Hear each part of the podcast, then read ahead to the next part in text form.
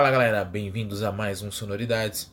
episódio de hoje é com o Fernando Quezada, músico, baixista do Armerdown, produtor, já teve passagem pelo Xamã, pelo Nocturnal, tem a N também com o Juninho Carelli e hoje é diretor-geral de uma das maiores escolas do mundo, a filial brasileira da School Rock, que tem parceria com a MT, né? Vocês lembram da MT do Vander Tafo e afins, né? Bom, a gente bateu um papo com ele, o papo foi muito legal, durou mais de uma hora, tá? Uh, no papo ele revelou várias coisas interessantes sobre a escola, sobre as bandas pelas quais ele passou e também o que vem aí no Armor Down, tá? Lembrando que esse episódio vai estar disponível nos nossos podcasts. Acesse, curta, compartilhe, assine nosso canal, ative o sininho e lembre-se que aqui no Sonoridades a música importa. Grande abraço.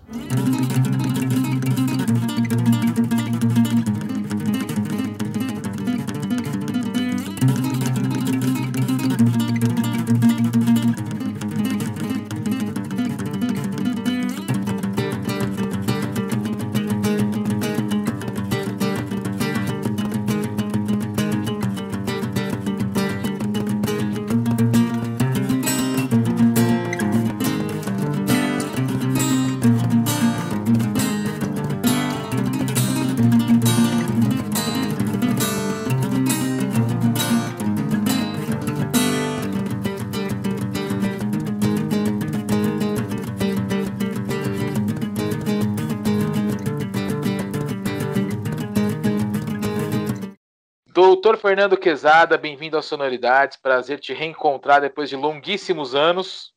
Longuíssimos anos, ó, mas a gente está mais jovem, hein? A gente está mais jovem depois de tanto tempo, você vê? Pois é, né? é, é, é, o, é o movimento reverso. Pô, obrigado aí, obrigado pelo convite de novo, pela oportunidade. É sempre um prazer, né? Muito bom, não, não só a entrevista tá aqui no Sonoridades, mas ver você, sempre um prazer aí. Pois é, você está assumido, agora você assumiu outros cargos, que a gente já vai comentar sobre isso. Já vou começar com a pergunta mais básica dessa época. Como é que você está fazendo na pandemia, meu amigo? Ah, é, como você pode ver, estou em casa, né, aqui, então estou é, trabalhando bastante de casa, né, assim, a gente está, é, eu brinco que eu, eu reaprendi, cara, a, trabalhar depois de um bom tempo, né, porque quando, quando iniciou a fase da pandemia, a gente falou, ó, vai para casa todo mundo, né, e fica lá em casa. E no começo até falei, pô, como que vai ser, né? Tô acostumado tanto a sair de casa e trabalhar, encontrar com as pessoas e tal. Mas a gente foi reaprendendo, reaprendendo, reaprendendo, e, e eu já estava dentro muito desse mercado do online também, na educação online, então eu já estava começando a me acostumar com essa questão à distância também. Eu já estava dando aula nessa época, no começo da pandemia, eu estava já dando aula, tinha aulas que eu dava para 170, 180 alunos ao mesmo tempo aqui, né? Então, isso antes de começar. Então, eu já estava meio acostumado, daí eu Aí eu comecei a ficar mais acostumado e hoje a gente consegue ter uma, uma média entre encontrar quando precisa, quando não precisa também fica em casa para não, não, não, ser um agente transmissor, né, nada, ou um possibilitador, né? Então está assim, mas foi, foi louco, porque a gente aprendeu a, a, compor à distância, a gravar à distância, a se falar à distância, a brigar com a banda à distância, a brigar com os amiguinhos à distância, a fazer as pazes à distância, foi tudo à distância. Que beleza, hein? Então, nesse caso, a distância acabou se tornando, entre aspas, um facilitador para muita coisa. É, a gente tá, é o que a gente faz, a gente tá, assim, né, eu, eu vi muita gente aí, principalmente dentro do, do meu meio, né, dos músicos, né, muita gente muito perdida, né, do que tava, como que ia fazer, pô, a gente tá sem show já faz mais de um ano, né, então, é, muita gente perdida de como fazer e tudo mais, mas eu vi muita gente se reinventando também, né, então, é o que a gente falou, ó, caramba, desculpa, caiu meu celular aqui. É a, é emoção, gente, a emoção, é a emoção, até o celular cai na emoção. emoção. emoção. Voltou, voltou. Ainda bem que não fui eu que caí, ó. Não, teria sido mais engraçado se fosse eu. Peraí, ficou, ficou. E a gente, e eu fui vendo, né, as pessoas assim, a gente falou, ó, vamos, vamos ter que se reinventar, né? Então, não adianta a gente ficar esperando, porque a gente não sabe quanto tempo vai demorar, então vamos se reinventar. Então, aí, muitos dos meus amigos também começaram a fazer muita coisa de transmissão ao vivo, de, é, de conteúdo ao vivo, de é, troca de informações. Então, estamos se virando, né, Java? Estamos se virando no, no que dá sem parar, né? Não tem jeito. E no meio dessa, dessa coisa da pandemia, você assumiu um cargo na School of Rock, né? Foi, foi isso mesmo. Foi a School of Rock, para quem não conhece, né? School of Rock vem lá do, do filme do Jack Black, né? Então, pô, eu assisti aquele filme e falava, oh, eu queria ser o Jack Black, né? E, e aí eu, eu, é muito louco, aquele filme é realmente demais. E aí, quando, e aí eu tava um dia lá nos Estados Unidos, né, até, e aí eu, eu tava, tava passando, né, por, por alguns lugares, assim, tava me levando a alguns bares para conhecer algumas bandas, e aí eu vi tocando Iron Maiden, só que eu vi que era uma voz feminina tocando Iron Maiden, eu falei, nossa, né, uma banda de mulher tocando Iron Maiden, a gente entrou para ver, e era a criançada da School of Rock lá, a camiseta da School of Rock, mandando ver Iron Maiden, e aquilo lá, tipo, eu falei, cara, é isso, né, é isso que eu precisava viver, essa renovação, é, pô, a galerinha tocando música de novo, né, do, do rock e tudo mais. E aí, eu, quando voltei para o Brasil, né, eu fui conhecer que a Skull Rock estava entrando no Brasil, né, e, e, aí eu não conhecia que o filme foi da história da escola, o musical também, tudo surgiu a partir da escola. E eu comecei a conhecer essa história dessa escola, e na época eu estava aqui na MT, né, que é uma escola aqui de São Paulo, e, e, a gente começou a falar da possibilidade de se, de se juntar, né, de juntar as duas coisas, porque a gente tinha um ensino muito tradicional, School of Rock, um ensino muito inovador. A gente falou, ó, quem sabe a gente consegue né, achar um meio termo aí e fazer isso. E foi o que aconteceu, né? A gente acabou unindo forças aí as duas escolas, né? E, e aí história vai, história vem. Eu acabei agora no começo da pandemia, a gente acabou, acabei entrando, né, para parte da direção da, da School of Rock do Brasil. Hoje a gente já está com com 40 escolas assinadas pelo Brasil, né, para rolar. Espero que em breve a gente tenha Seja rock and roll em tudo quanto é lugar, molecada tocando rock and roll em tudo quanto é lugar aí. E o legal do School Rock é que é um ensino é, inovador, como você falou, né? E agora com essa, com essa chancela de qualidade do MT, a coisa é, é, é outro nível, né? Então, assim, o que, como foi pegar essa coisa mais tradicional do MT, que a gente sabe que é aquela, que é aquela coisa de métodos, etc e tal, com, a, com essa coisa do plug and play do, do Rock, como foi quebrar essa barreira, né? Como, como foi isso?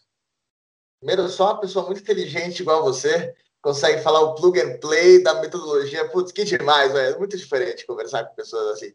Porque é exatamente isso, né? O que a gente pensa quando a gente fala da escola of rock é o plug and play mesmo, né? É o, a gente fala de songs first, né? Que é você aprender a tocar através da música. Então a gente, até a gente, quando foram me ensinar, né, a metodologia de lá, falaram, ó, na vida a gente aprende a falar e depois a gente escreve, né? por que, que, na música a gente aprende a escrever e depois a tocar? Então, o jeito que eles pensaram é até meio óbvio, na verdade, né? De você pensar, você falar, ah, vamos aprender a tocar, depois a gente escreve, né? O que a gente está tá fazendo ali. E o ensino tradicional da música é diferente, né? O ensino tradicional da música, ele aprende a teoria, escrever, tudo para daí colocar em prática, né? E quando esses dois mundos se chocaram, né? A gente falou, pô, na verdade, a gente tem hoje um novo ritmo de aprendizado musical. Na época que eu estudei música, era muito diferente. Eu entrava na escola sabendo que daqui três anos, quatro anos, eu ia estar tocando instrumento, eu ia começar a ver música, eu ia começar a ver tudo isso. Hoje, uma pessoa que entra, né, até pela velocidade de informação na internet, tudo uma pessoa que entra, ela quer em duas, três semanas estar tá tocando alguma coisa para poder mostrar e postar, né? E a gente começou a entender que assim, uma não pode nem ser radical para um lado nem para o outro, né? Então assim, não pode fazer de qualquer jeito para postar de qualquer jeito, e também não pode, talvez, esperar quatro anos aí para conseguir começar a postar alguma coisa, tocar alguma coisa. E a gente chegou à conclusão que sim, existia um meio termo, né? Se a gente conseguisse fazer a pessoa começar a tocar pela música e encaixar uma metodologia muito bem estabelecida depois, a gente conseguia trazer essa, é, talvez a paixão pelos dois ambientes, né? E aí é assim que a gente começou. Então, a School of Rock trouxe o método dela, né? A gente trouxe o método da, da MT, e daí começou a surgir tanto a MT online como a, as escolas presenciais, né? Então tá todo mundo aí interligado nisso, né? Mas é muito legal ver a galera pegando a parte tradicional com, com a inovação, aplicativo e tudo mais, é, é bem legal.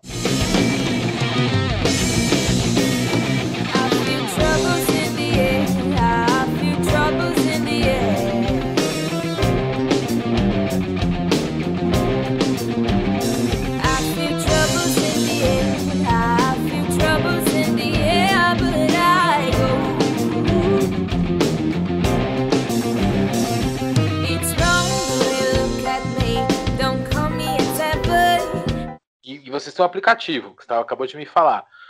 Como é a funcionalidade desse aplicativo para a galera aprender música? A gente tem dois aplicativos que a gente usa na escola, né? Porque a gente faz, a gente fala o seguinte, que agora saindo do, do ambiente escolar, mas o que, que eu acho, tá, Java, que é um músico completo hoje, né? Quando você fala, ah, o cara é um músico completo, a, a menina é uma musicista completa, eu acredito que é você ser fluente num instrumento, e ser fluente nem, nem sempre é você ser o mais virtuoso do mundo, alguma coisa assim, né? Você ser fluente significa você conseguir se adequar a vários estilos, você tocar vários estilos, conhecer aquele instrumento, e você também ser básico em produção musical, em music business, toda a parte de é, timbragem, setup, e ser básico também alguns instrumentos de composição, como teclado, entender como que é o canto, entender como é o ritmo de uma música. Então, a gente considera que o músico completo, ele, ele sabe um pouquinho de cada coisa, não necessariamente toca, mas ele entende, né? Então, a gente criou uma área do aluno, primeiro, que é, que é uma área do aluno onde, mesmo se o cara faz guitarra, ele tem acesso ilimitado a cursos de teclado, canto, bateria, violão, produção musical, marketing digital, music business, repertório, enfim, tem um monte de coisa lá dentro para ele poder é, acessar isso. E do instrumento dele, ele tem um aplicativo mesmo que é muito legal, que é, todos os exercícios que a gente passa em aula estão no aplicativo, e ele treina em casa, o aplicativo mesmo corrige ele, se ele tiver errado, dá uma nota para ele, o professor recebe essa nota em casa. Então, o aluno tocou aquela música, ah, vamos tocar Raio Star. O aluno tocou na, na escola falou, oh, você tem que treinar em casa. Então, quando ele treina em casa, automaticamente já vai uma nota para o pro professor dele, o professor sabe onde que ele errou, onde fez tudo, e ele, se ele vai tocando mais, ele vai ganhando mais estrelinhas, então é tipo uma gamificação, né? E até o momento que ele consegue não ter erros ali dentro da, da plataforma, o professor consegue receber, o professor já manda um parabéns para ele ali, né, e tudo mais. Então, gente, ele é meio uma gamificação, né, desse, dessa parte. Então, são esses dois apps que a gente tem hoje, né, para unir aí o ensino. Que legal, cara. E, e, é, e, é, realmente assim, é, é, uma coisa cheia de inovações, né? A gente estava acostumado com outro tipo de ensino musical aqui, aqui no Brasil, né? Dessa coisa mais teórica, essa coisa mais é, sóbria, né? E, e é. dá para ver que o Skull Rock é mais divertido, né? É, é sabe que isso, é, até, né? Sabe que a, a primeira School of Rock da Europa está abrindo agora, e quem está abrindo é o próprio Brasil também, porque o ensino na Europa é igualzinho ao ensino no Brasil mais tradicional, né? E só nos Estados Unidos, Canadá, que tinha essa questão um pouco mais gamificada, né? Eu, eu mesmo fui no, no, ano antes da pandemia, até um pouquinho antes, eu fui na Feira da Música da China, que foi em outubro, novembro daquele ano que em novembro começou a pandemia na China. Eu voltei 15 dias depois, é, deu que tinha, tinha, que tinha começado, né? E eu fui lá justamente para ver gamificação de, de música na Feira da China, porque é a maior feira da, de música do mundo, né? cara, era um pavilhão né, gigantesco, com 350 estandes só de gamificação de música, né?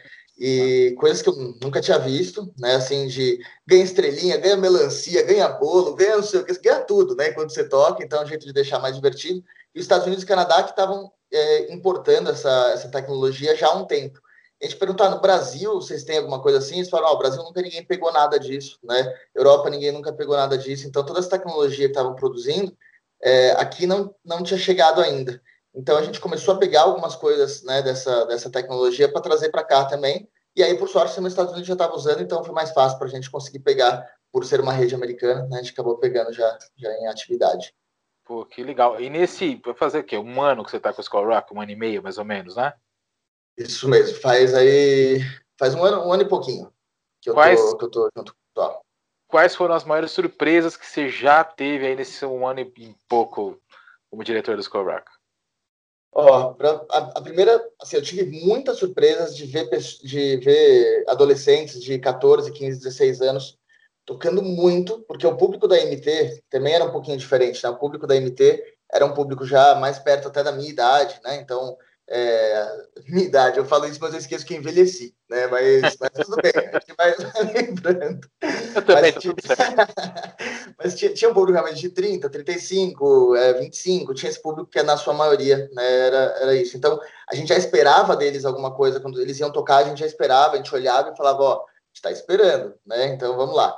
Quando eu comecei a ver um público de 14, 13, 15, e começava a tocar, eu, eu abria a boca e falava, meu Deus, né, de onde saiu isso aqui? Porque era demais, né, assim, era muito legal. Então, me surpreendi várias e várias vezes com vários alunos, histórias diferentes, assim, né. É, me surpreendi muito também de não ver acontecendo só em São Paulo.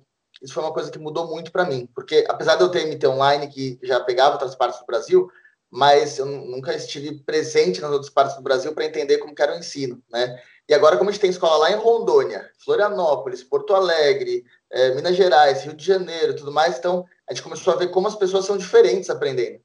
E, e, muitas vezes até eu erro na comunicação que eu faço, porque eu faço do jeito paulista, saio falando rápido tudo mais. Quando eu vejo o cara, eu falo, cara, não estou entendendo nada do que está falando. É, calma aí, ó, a gente faz assim, assim. Então, por a gente viver num país continental, eu me é, fiquei muito surpreso com o tipo de educação musical e das influências que cada um tem por território, e não são as que eu estava acostumado aqui. Né? Isso é muito legal também. Comecei a conhecer mais música. Né? Ah, isso é legal. E tem um conceito bacana que é o Red, né? Que é um conceito muito bacana. Eu queria te fazer uma pergunta, pedir para você contar o que é esse Red ah. e, e, como você enxerga a aplicação dele não só dentro do ambiente da School Rock, mas na vida diária dos alunos, assim, que eu acho que é uma coisa que eles levam para casa e aplicam na vida, pelo que eu entendi do, do conceito, eu acho que é, que é para a vida, né? É, isso, isso foi muito legal, que até é, eu, eu conhecia pouco, vou, vou, vou, confessar que quando eu entrei, né, a gente não estava em época de pandemia, eu conhecia pouco, até que quando começou a entrar na época de pandemia, eu, eu, eu comecei a conhecer mais o conceito, e de repente estava o Steve Vai fazendo uma palestra sobre é, lá para a galera falando sobre depressão, sobre inclusão, sobre tudo isso. Aí depois o Steve Vai veio o vocalista do Smashing Pumpkins, veio é, o batera do Slipknot, aí começou a vir vários desses que eu entendi. Eu falei, caramba, a School realmente ela, ela, ela preza por isso, né? E o que, que é o, o que a gente faz? É, é um, é um, centro de inclusão, né? E preocupação com a saúde mental também da, das, das, das nossas crianças, adolescentes, jovens, tudo, e inclusão, né? Na parte tanto de, é, enfim, de, de qualquer gênero e tudo mais, para a gente evitar muito bullying, né? Dentro das, das escolas. Então a gente acredita que a música, né?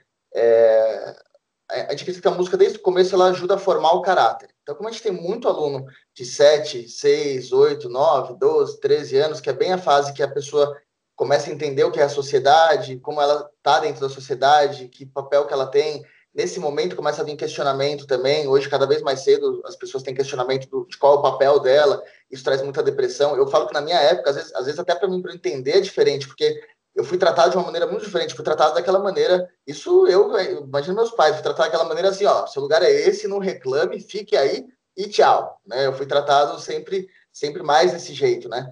E hoje a gente vê que as pessoas entendem mais a sociedade como um todo, elas tentam procurar o que elas vieram fazer aqui e tudo. Isso levanta muito questionamento. Então a gente tem lá dentro toda a preocupação, desde bullying, né? Então a gente não, não permite isso, não, não deixa isso acontecer.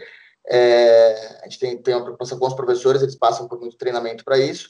A gente tem sim uma preocupação né, da, da inclusão é, da música afro também, né, dos talentos afros também dentro da, da, da school também, do gênero feminino, né, que a gente também tem a, essa, essa inclusão. Ontem, inclusive foi Dia da Mulher, a gente teve até um bate-papo muito legal sobre, sobre isso, né, ontem eu estou falando aqui, né, mas foi dia 8 de março, né, então às vezes eu me confundo com as minhas agendas aqui, mas foi dia 8 de março, né, e eu, eu acho que a, a gente busca né, trazer essa parte de inclusão e tudo mais. Tem uma coisa muito legal da school que a gente coloca também, que quando a criança ou adolescente se sente mal por alguma coisa, ou se sente agredida por algum fator, ele tem uma safe school que ele pode ligar e tem um atendimento, né? A gente tem muitos casos de crianças que ficam depressivas e não tem com quem conversar e encontra pelo menos um jeito de fazer isso. Ou seja, é, é a gente tentando agir junto com a escola é, que, a, que, a, que a criança ou adolescente está, né? Tentando formar o caráter junto através da música também.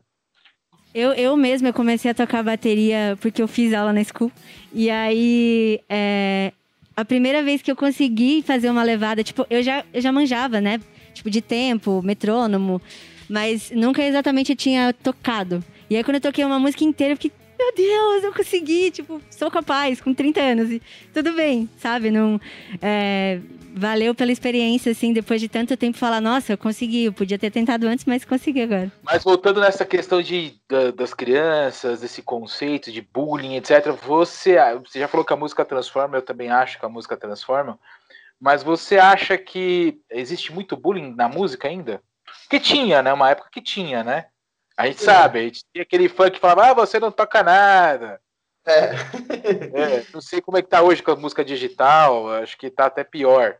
É, a gente tem na música, né? Acho que a gente tem uma coisa que são os haters, né? Da, da música, né? Que assim, pô, eu toco metal, acho que não tem, não tem nada mais é, mais hater do que o metal, né? Então, é o estilo que você colocou lá, você tocando, o cara fala, cara, seu dedo tá pegando na pestana, então essa música não tá ao vivo, porque o som da pestana não é. E aí é decisão de ler. Então é uma coisa muito doida, assim, né? Tem muito hater que, que procura problema e tudo mais. Eu gosto, tá? Eu não, não me preocupo com isso. Eu acho, eu consigo me divertir com isso. Uma época não conseguia, né? Então, na época lá do Xamã, é, até no, no, começo da noturna, eu não, não conseguia me divertir, divertir no bom sentido, né? Mas divertir, é, não me importar, né?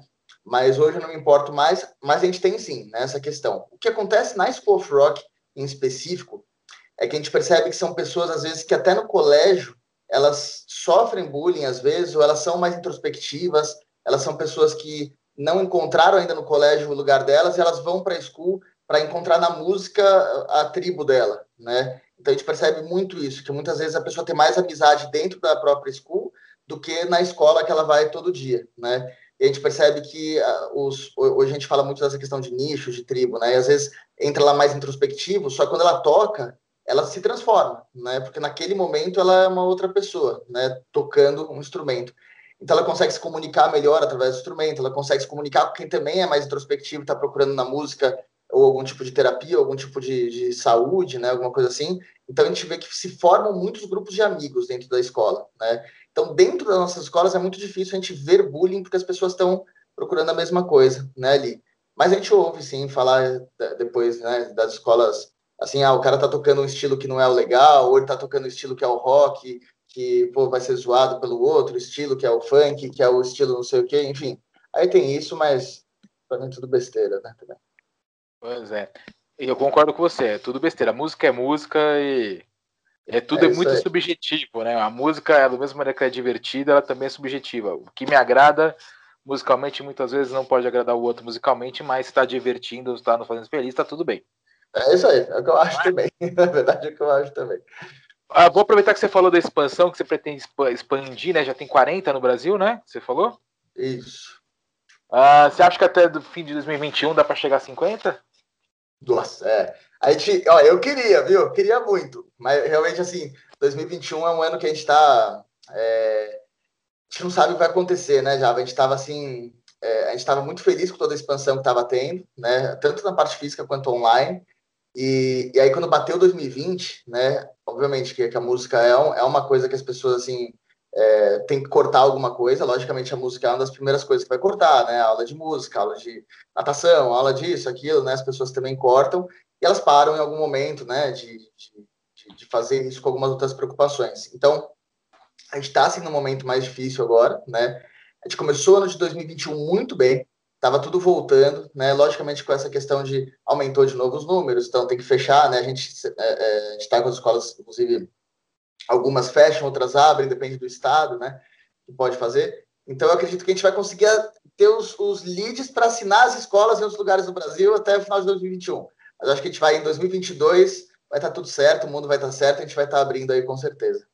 Legal, legal vou fazer um contraponto, cada vez vou estar ponto não, vou fazer uma junção da tua carreira empreendedora com a tua carreira de músico para a gente ir um pouco para as bandas que você está tocando, etc. Como que você pode pegar a experiência que está tendo com o Score Rock e aplicar na experiência nova que você está tendo com o Armored Down, por exemplo? Ó, eu, eu, eu brinco, né, que foi assim, eu acho que o, o Xamã foi a minha, é, a minha escola, né, então lá no Xamã eu aprendi muita coisa, foi meu colegial, né, Aí, aí quando eu fui para noturno, foi a minha faculdade, né? Então ali eu aprendi mais ainda, porque de repente eu não tinha mais o nome do xamã e a gente teve que correr atrás de tudo sem, sem um nome, né? Exatamente. Então lá foi onde a gente aprendeu muito, né? Aí o N foi a minha pós-graduação, que é mais tranquila do que, o, do que a faculdade, né? Então ali você já tá, você já consegue ficar mais tranquilo, você já pegou mais a manha, você não tem tanta pressão, né, para fazer as coisas, tudo mais. É, e aí agora o Armordon, né? Eu falo que é o meu meu MBA, né? Que é quando eu realmente tô, tô ali já tô um pouco mais seguro, já sei mais ou menos onde que a gente vai, mas continuo aprendendo muita coisa, né? Porque exatamente eu tô do lado de músicos excelentes, né? Com assim histórias todos muito boas ali também, todo mundo super macaco velho já, é uma banda que não é tão novinha assim, né? Eu sou caçula, então você pode ter uma ideia, né? Então, banda que não é tão novinha, então, lá a gente conversa muito sobre todo mundo, a trajetória que cada um teve nas suas bandas antes, e o que esperar agora, como ensaiar, o jeito de ensaiar. Até é engraçado que até o jeito de ensaiar vai mudando tanto, né? Porque eu antes colocava o amplificador ali do meu lado, ligava no volume e falava, é, pô, e tava aquele, né? Aquilo lá. Agora ensaio com fone, sem amplificador, com fone baixo. Né? Aí você vai vendo que você vai ficando velho mesmo, né? Porque você, até o jeito de ensaiar e tudo mais, você vai, vai mudando bastante, né? O que você vai fazendo. E então, assim, aí quando eu comecei com a School of Rock, né? Que foi mais ou menos junto com, com o Armor Dawn também, a gente começou a entender que a School of Rock talvez seja um palco para renovação é, que a gente possa usar, né? Desse palco aí com os alunos. Então, a gente está fazendo várias coisas legais até inclusive semana retrasada, eu fiz uma aula de como tocar Armor Dawn e recebi mais de 60 vídeos da galerinha tocando Armor Dawn, né? Então, assim, é, foi muito legal ver que a galera gosta de aprender alguma coisa nova, né? Gosta de ver algum som novo também. Então, eu acho que tudo vai, vai se complementar, né? Eu tô, tô adorando fazer parte do, do Armor Dawn agora, acho que a gente, a gente gravou um álbum inteiro, né? Já durante essa, essa pandemia, né? Está tá prontinho já. E, e agora com, com a School junto, na verdade, eu trago bastante coisa que eu aprendi no meio de ter banda para dentro da School. Né? Eu acho que eu trago bastante desse, desse lance, às vezes, quando estou conversando com o pessoal que é mais empreendedor mesmo, ou investidor, e eu conto, né? Ah, mas eu já toquei. O cara fala, nossa, mas você tocou? Aí eu falo, já, já toquei, ó, viajei, fiquei no ônibus 40 dias sem banheiro, é, tomei banho no posto de gasolina, meu, fiz tudo que você pode imaginar, né, numa, numa turnê, isso me traz muita referência para poder conversar com os alunos, né? Então, eu acho que, que até o, o, a, via de, a via de mão dupla, né? Acho que as bandas trazem muito conhecimento e a escola acaba trazendo esse conhecimento para o empreendedorismo dentro da banda também. Né? Com certeza, com certeza. E agora que a gente falou das bandas, você é o novo baixista da Armor Down, que agora é um sexteto, né? Sexteto. É a sexteto. primeira vez que você toca no sexteto ou não? É um sexteto ou septeto? É um, deixa eu ver, nem eu sei. Não, sexteto, né? São três guitarras, teclado, vocal, batera. E ba... É um septeto. Septeto. Ah, e a primeira vez que você toca no septeto? Primeira vez. É gente pra caramba. Nossa, são seis, são sete mesmo? Peraí. É isso mesmo, né? Três guitarristas. O Timo, o Eros e o Eros, Thiago, né? Thiago. Aí eu Você, baixo. Rodrigo, Rodrigo Batera. Rafa no teclado. Calma, Rafa, são sete. É isso é. Sete, caramba. Sete, cara. Então vamos lá. É difícil ter uma banda de metal com sete pessoas. Como é tocar numa banda de metal com sete pessoas e ainda por cima brasileira?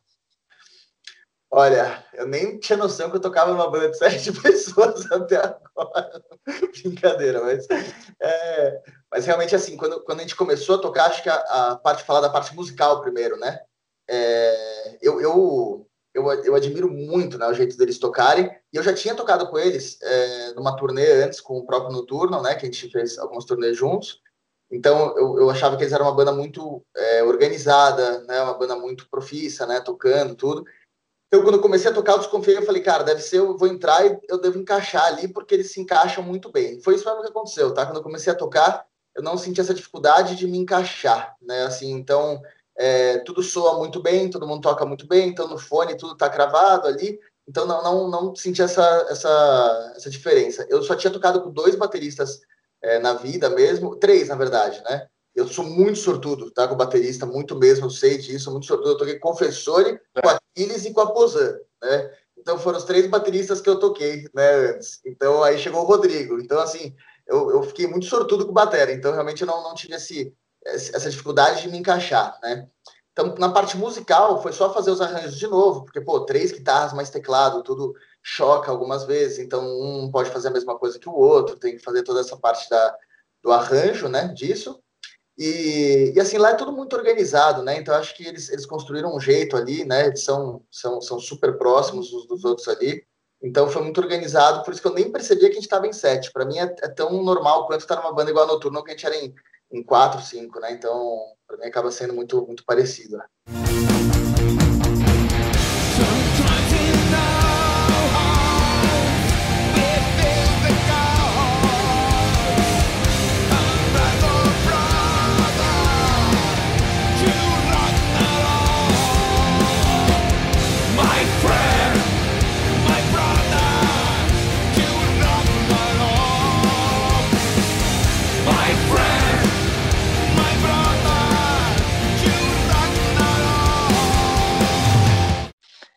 O fato de ser brasileiro é muito mais legal, né? Porque é um feito, eu acho que é um feito inédito para as bandas de metal daqui.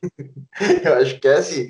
A gente tá, inclusive, ontem eu dei uma entrevista pro pessoal lá do México, né? Que a gente tá, tá lançando lá algumas coisas, e eles falaram para mim, eles falaram assim: ah, pô, como que é ser uma banda brasileira, né? Porque o brasileiro é sempre é, tão divertido, né? Tão legal, né? Então, pô, deve ser muito legal tocar numa banda brasileira. Agora que eu tô pensando, e eu respondi para ele, eu falei assim, é, é, realmente legal, tá? Tocar com o brasileiro é muito legal, porque o brasileiro, primeiro que ele se vira em tudo, ele se adapta em todas as situações, né? A gente consegue sempre conversar muito sobre as coisas. Eu, eu, eu também toquei com alguns é, gringos, né? Em banda já, não é a mesma coisa. Assim, te falo que não, não é a, a, a mesma vibe, né? Assim, lógico que tem exceções, mas, mas não é, a gente não tá com o mesmo mundo, né? Um com o outro, com outro acostumado, assim.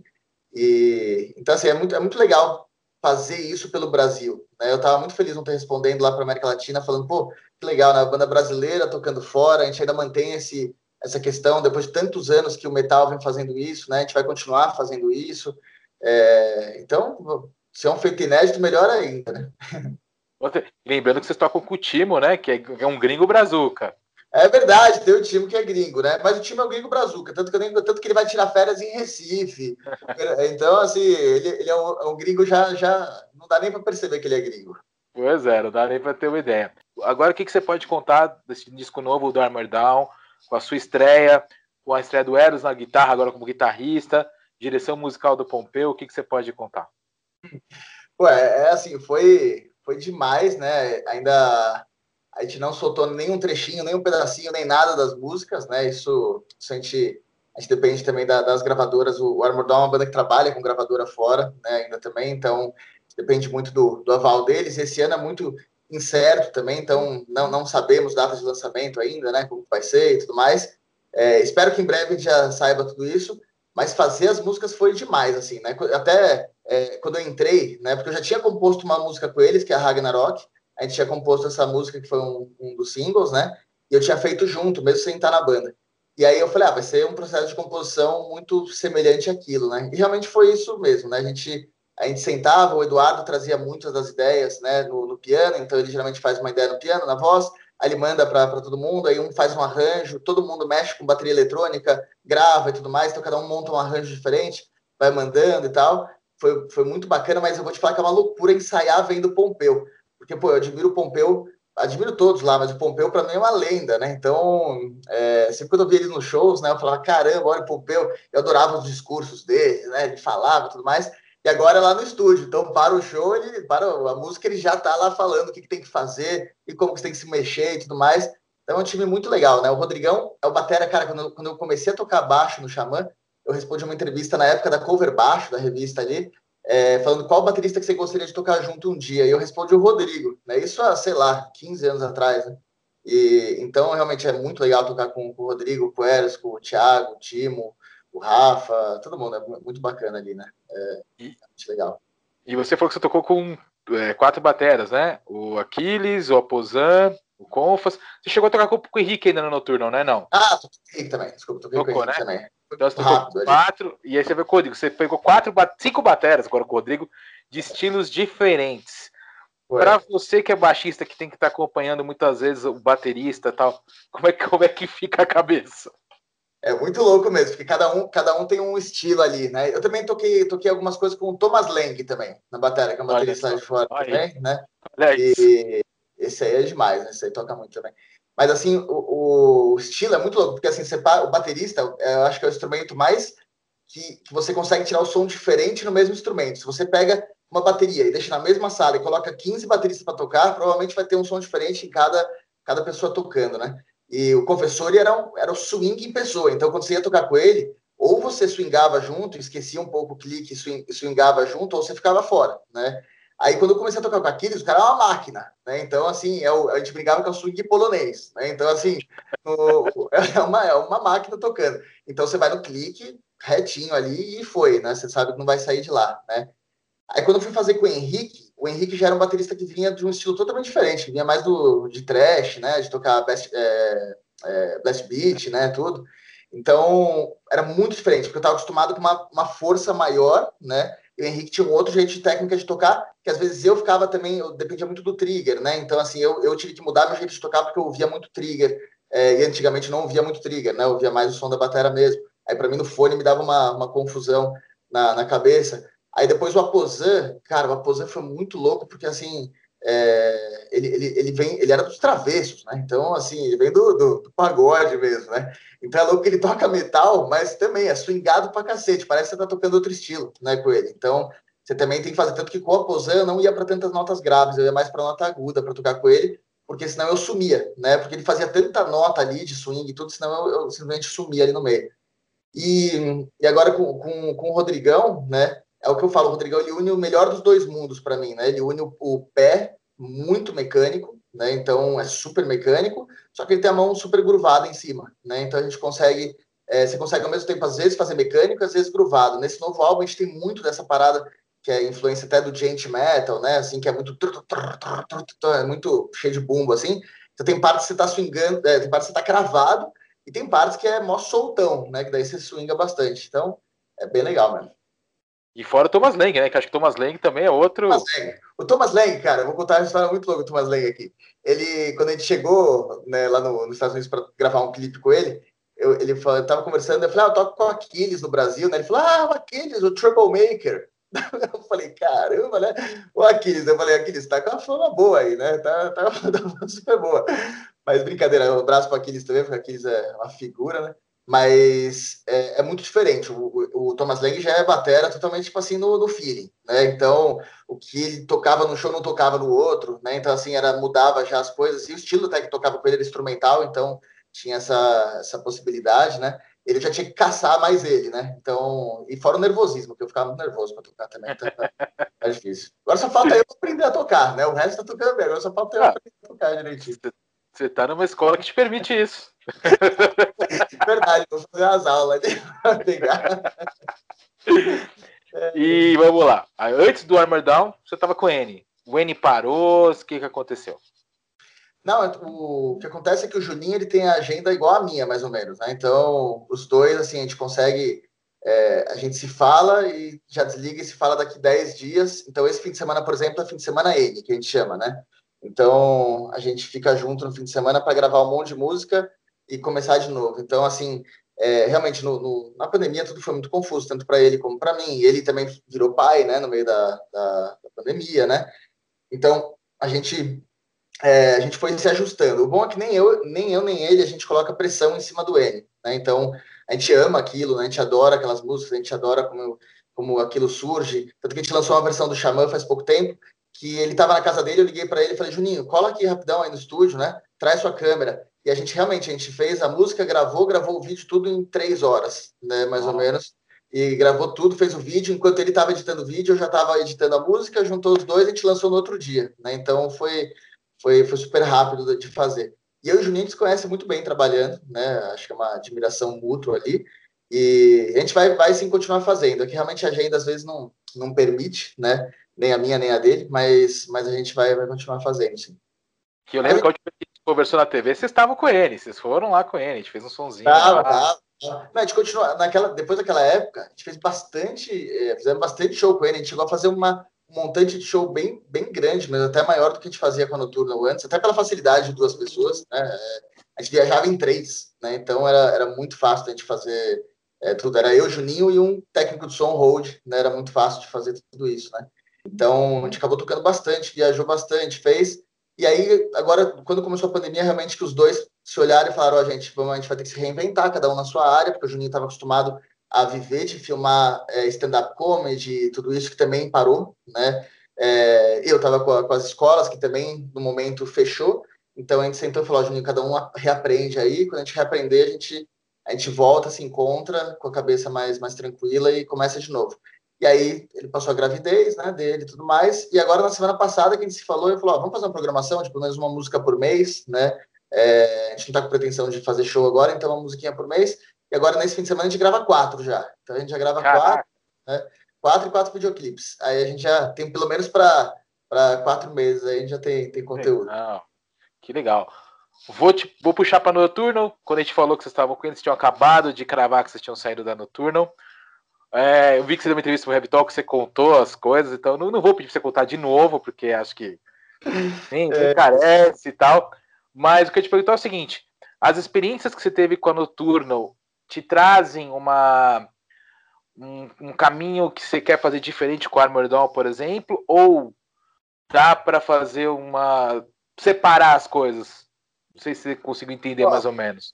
Entendi. É, eu acho assim, né? A, a noturna, né? Assim, eu tava até conversando com minha esposa outro dia aqui, é, infelizmente, né? Porque assim, puta, eu, eu, eu, realmente tinha uma relação de, de irmandade ali com, com o Thiago, mas, mas como tudo também é o que a gente fala, né? Quando é uma coisa muito, muito forte, quando ela também se quebra, às vezes ela é difícil de, de, de se arrumar também, né? Vê, é, eu, eu, comparo a minha relação com ele a um casamento, né? Então, às vezes você tá Você viu tanta coisa com aquela pessoa e aí aconteceu alguma coisa e você não sabe nem como voltar, porque era tão intenso, você não tem uma escadinha de novo para você conseguir caminhar, né? Então, é, a gente tentou até começar a se falar de novo, mas sabe aquela história, tipo assim, cara, eu tava acostumado a dormir com o cara do meu lado, tipo assim, é, todo dia acordar, escovar o dente, ele pegando a minha escova e tal, então não tinha um caminho novo a se trilhar ali, né? Foi, é, é foi muito complicado. E, mas eu aprendi muito com ele, né? Porque ele é um cara super malandro, né? Um cara do, no bom sentido, né? Um cara super agilizado e tal.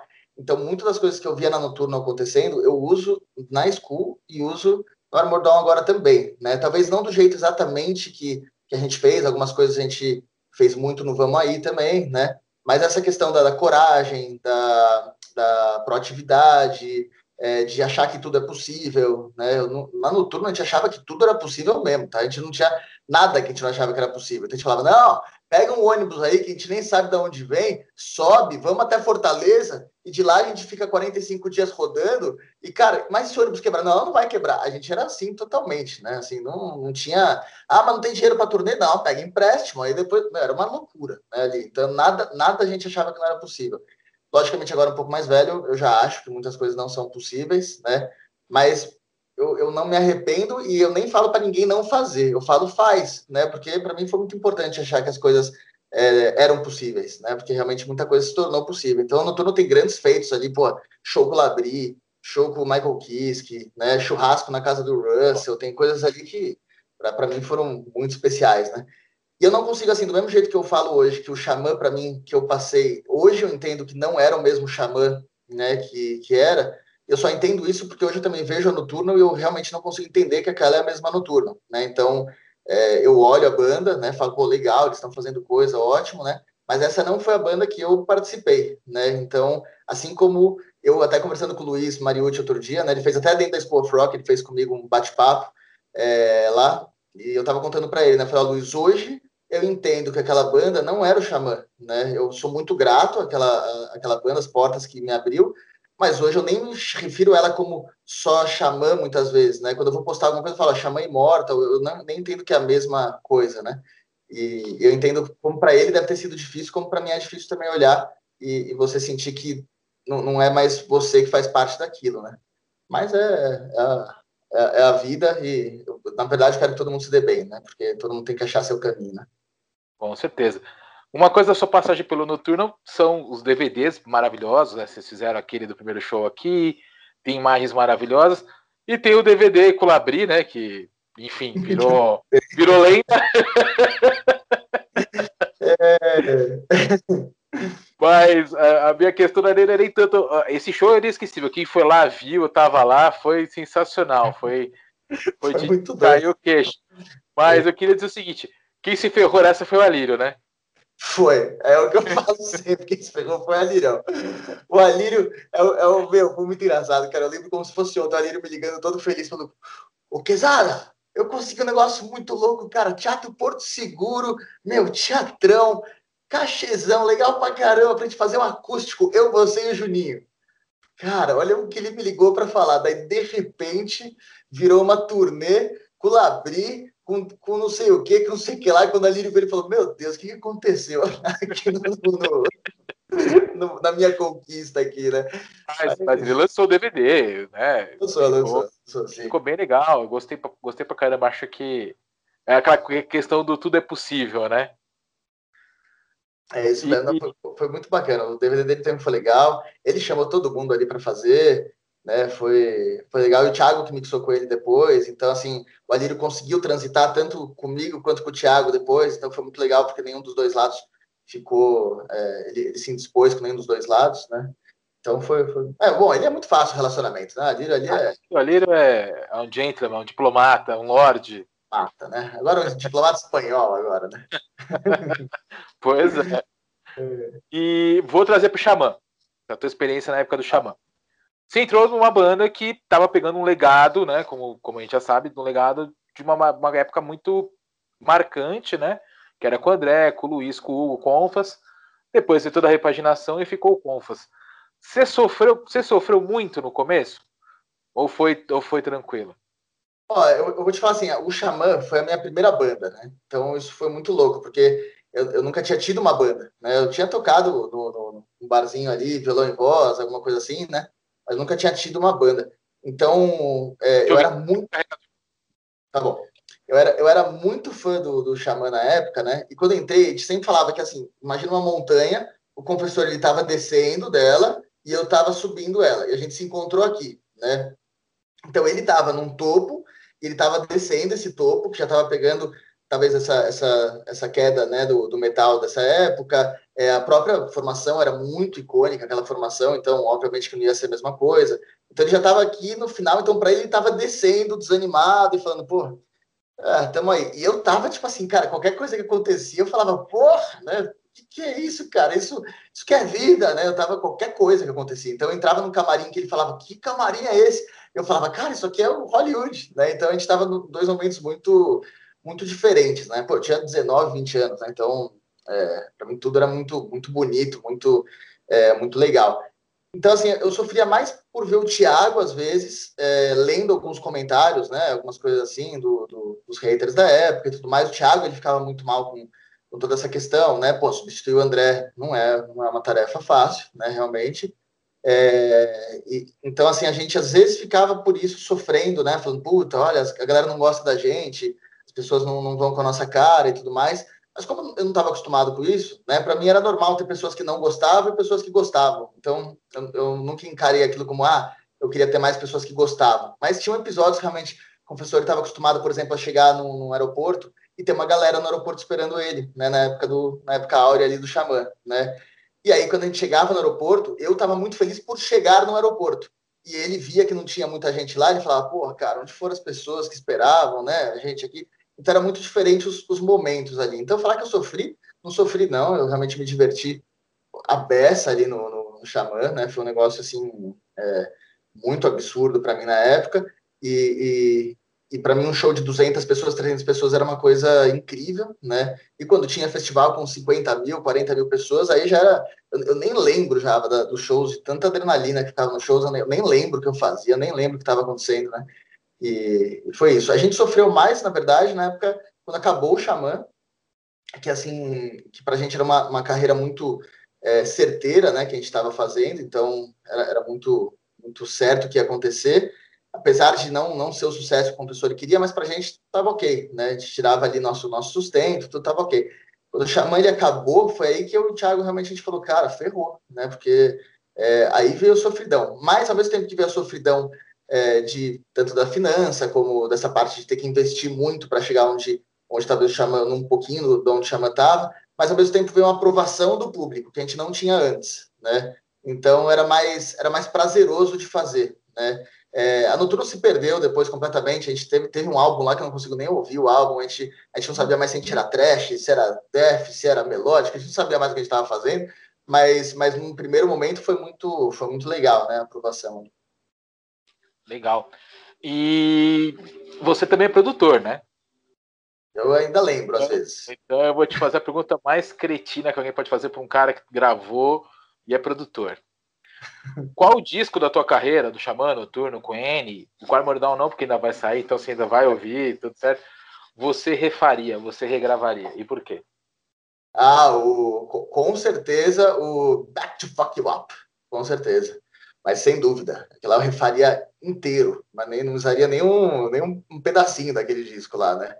Aquele disco lá foi, foi assim, a gente, é, a gente começou a noturno com, com um álbum que era do Xamã, o álbum estava pronto, é, ia ser uma revolução no, show, no som do Xamã, porque era muito diferente de Xamã, né? Então, mas o álbum já estava pronto, gravado, com capa, tudo finalizado e tal. Tanto que aqueles gravou as baterias em cima né, do, do, um álbum já pronto, que é estranho numa produção, né, de se fazer, mas ele já fez assim.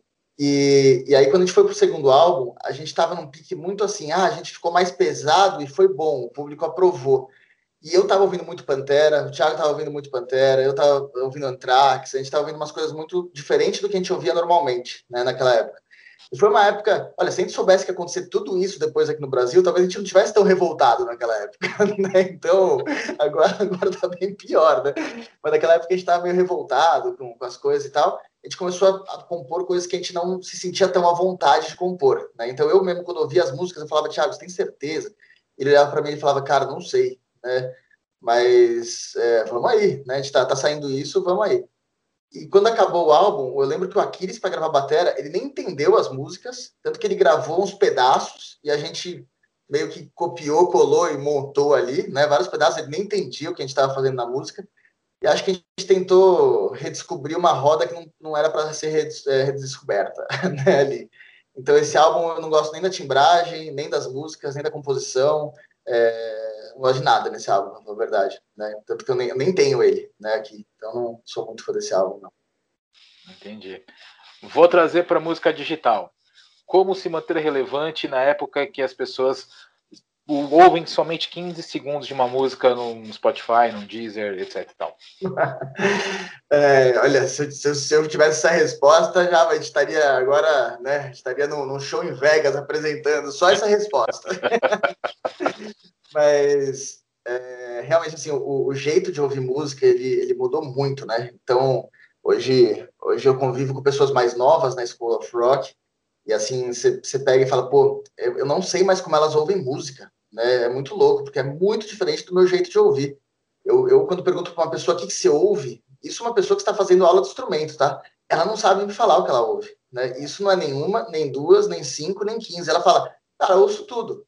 Aí você fala, mas o que tudo? Ah, sei lá, o que toca ali. Aí você fala, mas fala cinco bandas que você gosta de ouvir. Ah, cara, ah, eu gosto de tudo. E é isso aí. É, as respostas são assim, isso para uma pessoa que está tocando, né? Aí você começa a falar, caramba, né? Eu sabia o, o, encarte de todos os álbuns que eu ouvia. Eu sabia que era o baixista, que era o guitarrista, que era o vocalista, que era o produtor. Eu sabia tudo isso com essa idade, né? Que eles têm. Então, é, é um jeito muito diferente, né? É um jeito que você vai lá, coloca um playlist, o que vier no playlist você, você ouve com atenção zero, porque você está fazendo outras 450 coisas enquanto você ouve aquela música. Então, né, a, a atenção despendida é muito baixa e aí você pensa, realmente, você fala, quando você está gravando um disco novo, você, você para e fala, mas como as pessoas vão ouvir, né? Se elas realmente ouvem 15 segundos e já passam para a próxima música, e se para elas aquela música se passa de dois minutos, ela já acha que é outra música, é, é, um, é um negócio diferente. E aí você fala, ah, mas o seu nicho do metal ainda está acostumado a ouvir.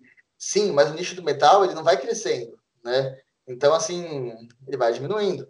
Então, é, eu vejo isso pelas pessoas né, que entram na, na school também, né? Antes, na minha época de colégio, é, pô, tinha os caras igual eu, que era cabeludinho, que, né, era, era tipo, tinha, usava umas, umas munhequeiras de, de metal, ia pra escola e tal.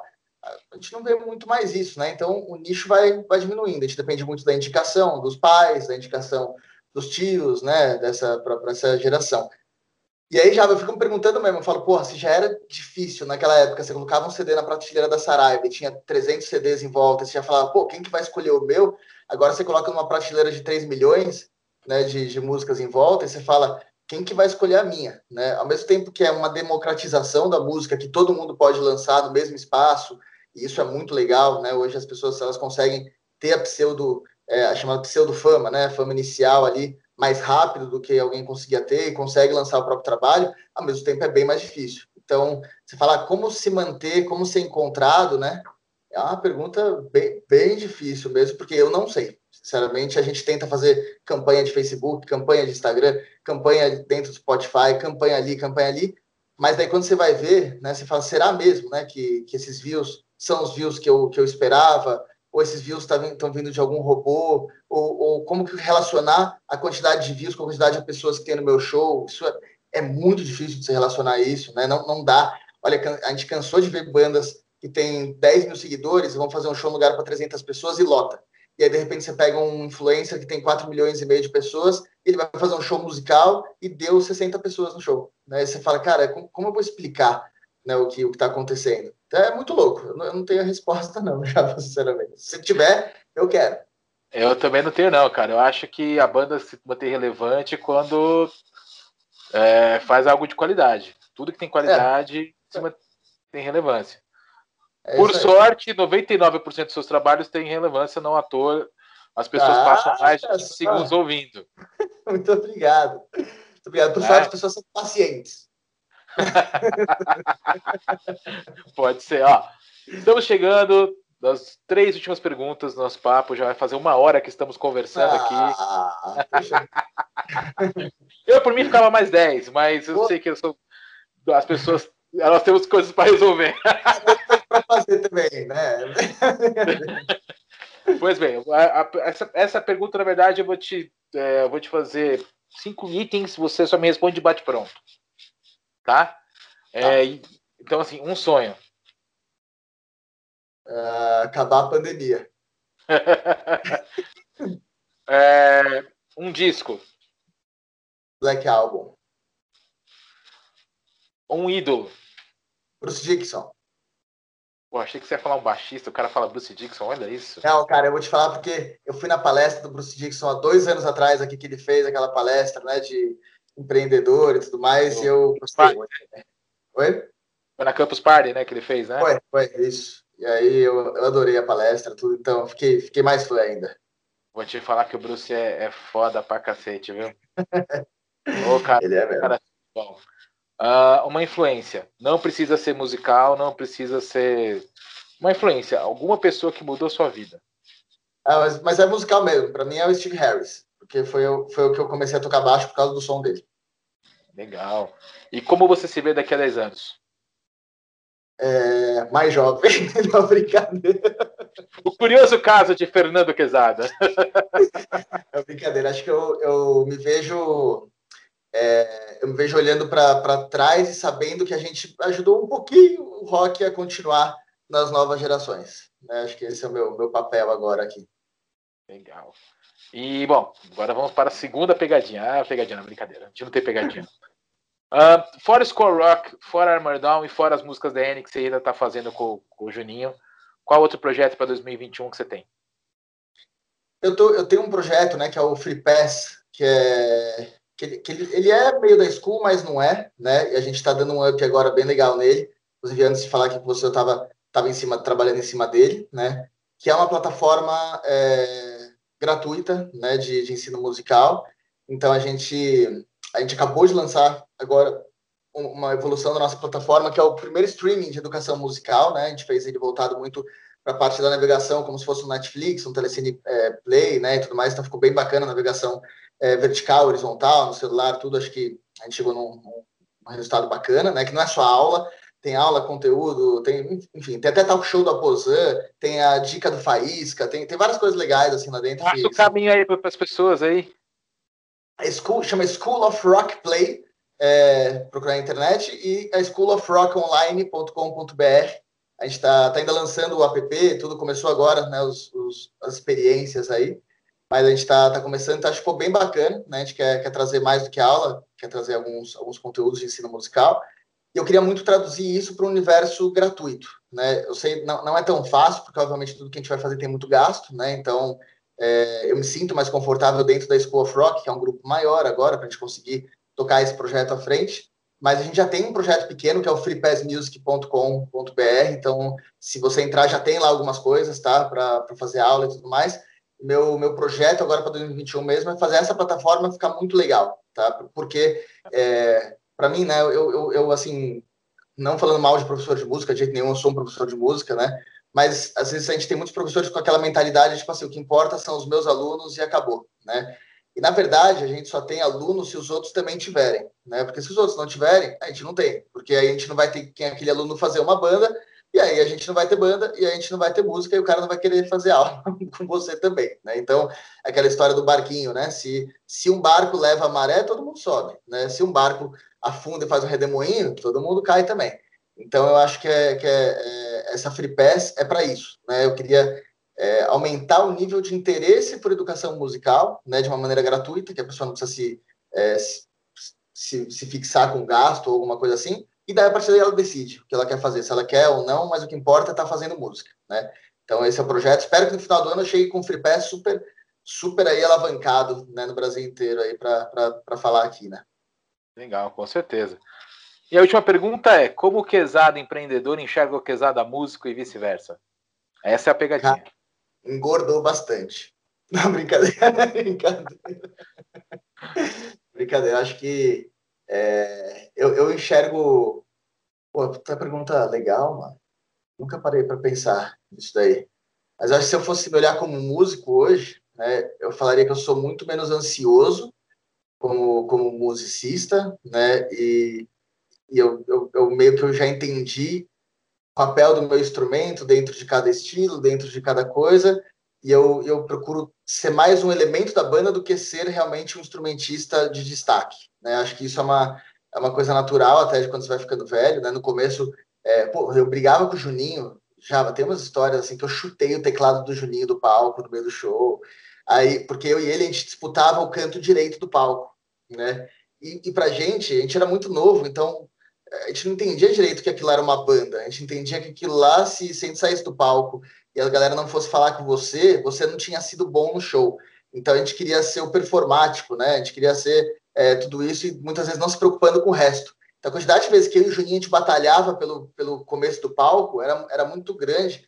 E isso é muito louco. A gente olha hoje, hoje a gente fala, Juninho, vai lá você. Ele fala, não, vai você, não, vai você. E a gente vai aprendendo isso. Então eu me considero muito menos ansioso e eu entendi o que é ter uma banda. Né? Depois de muito tempo, entendi o que é ter uma banda, o que é fazer parte dela, o que é respeitar os outros, o que é respeitar o limite dos outros. Talvez se eu tivesse a noturna com a cabeça que eu tô agora, nesse momento, talvez ela não teria é, acabado naquele momento, né? É, como se eu tivesse a cabeça hoje também lá no final do Xamã, talvez a gente tivesse encontrado alguma solução mais mais esperta do que todo mundo, né? Não não se falar mais e, e tudo mais, mas Hoje eu acho que a gente consegue mais por esse lado. Mas talvez daqui 20 anos eu acho que eu continuo ansioso e só, só, só isso, né?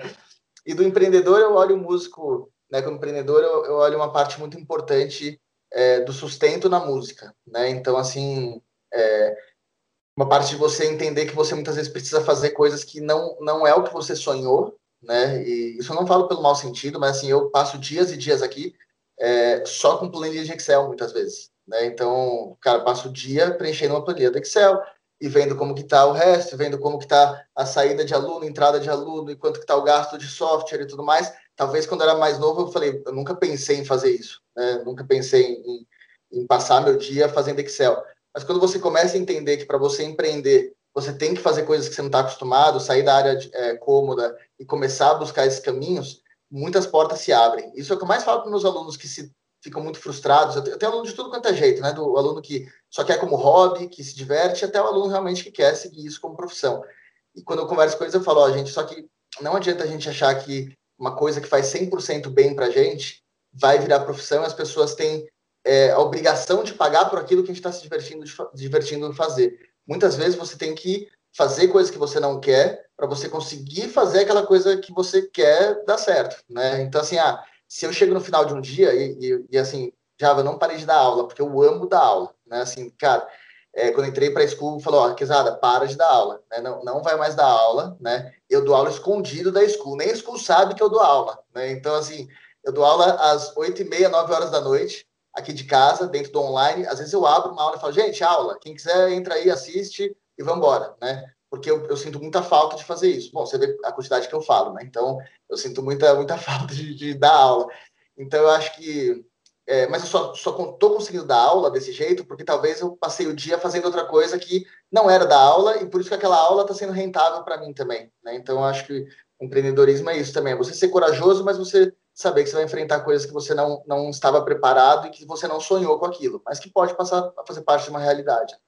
Ah, com certeza, com certeza. E isso você é corajoso, ansioso, empreendedor, criativo. E vai continuar obrigado. aí. Obrigado, obrigado. Somos, né? Somos. Somos, sempre somos. Exatamente. Pô, Quesada, obrigado, cara. Uma hora e cinco de papo não é para qualquer um, não, cara. Porra, Ainda mais poucos. Caramba, é, é, é, quase, quase um jogo. Quase um jogo, exatamente. Obrigado mais uma vez por participar, cara, ter topado. Agradeço. E conte Pô. com a gente que você precisar. Pô, muito obrigado, Java. Sempre é um prazer. Sempre quando a gente se fala, não sei por que a gente passa tanto tempo sem se falar, né? Pois então, é. que a gente agora com os WhatsApps, que a gente não fique tanto tempo sem se falar.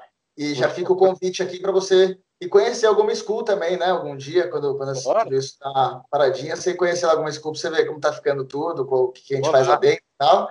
E, e também vou te mandar a plataforma para você dar uma olhada como ficou. Por favor, por favor. Quando acabar a gravação, a gente conversa sobre a plataforma também. Tá bom. então, beleza.